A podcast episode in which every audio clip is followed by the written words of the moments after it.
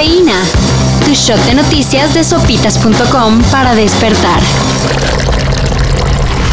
Gorbachev, ¿qué haces aquí, eh? Solo vine con regalo por reestrenar casa.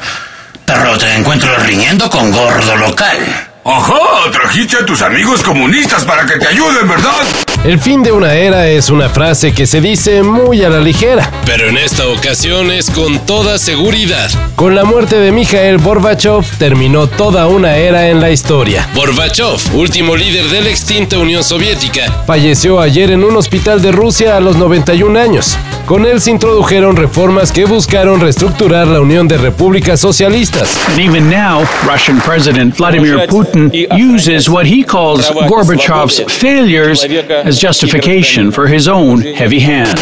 Además, participó en la conclusión de la Guerra Fría y en la unificación de Alemania. Por eso obtuvo el Premio Nobel de la Paz en 1990. Descanse, valga la redundancia, en paz.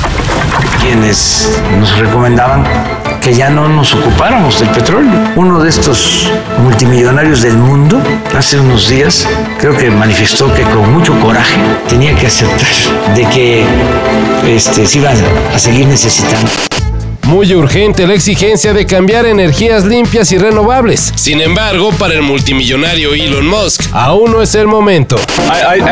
Siendo realistas, creo que tenemos que utilizar el petróleo y el gas a corto plazo, porque de lo contrario la civilización se desmoronará.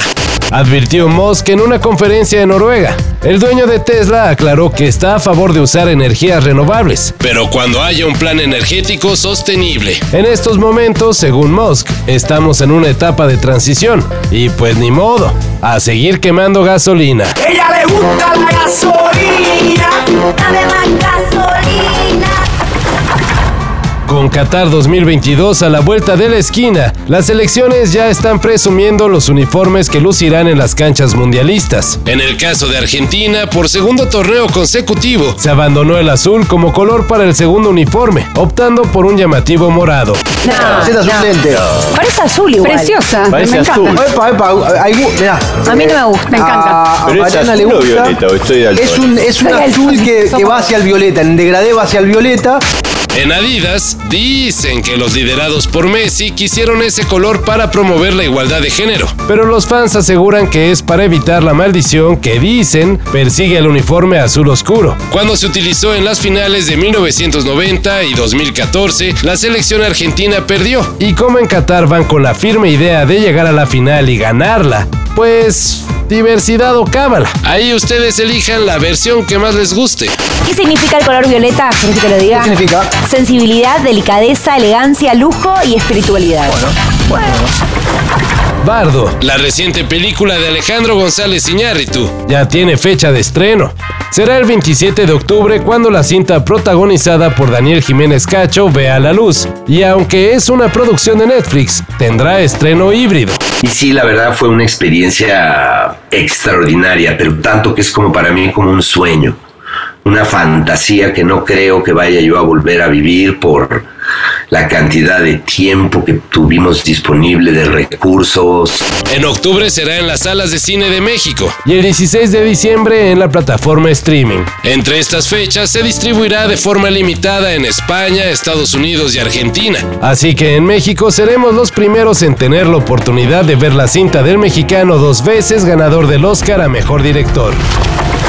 En sus pasillos hay además estatuas, bustos que recuerdan a mexicanos, algunos muy conocidos y otros no tanto, que lucharon porque nuestro país fuera una nación de derechos y oportunidades. Uno de esos ilustres, no tan conocidos, fue Gilberto Bosque Saldívar.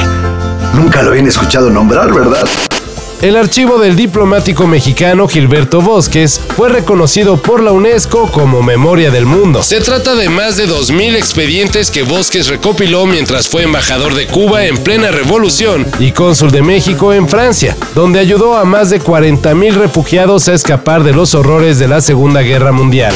Los que tenían la firma de Gilberto Bosques tenían fe para la vida.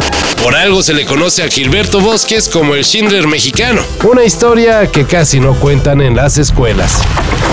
Todo esto y más de lo que necesitas saber en sopitas.com. Cafeína.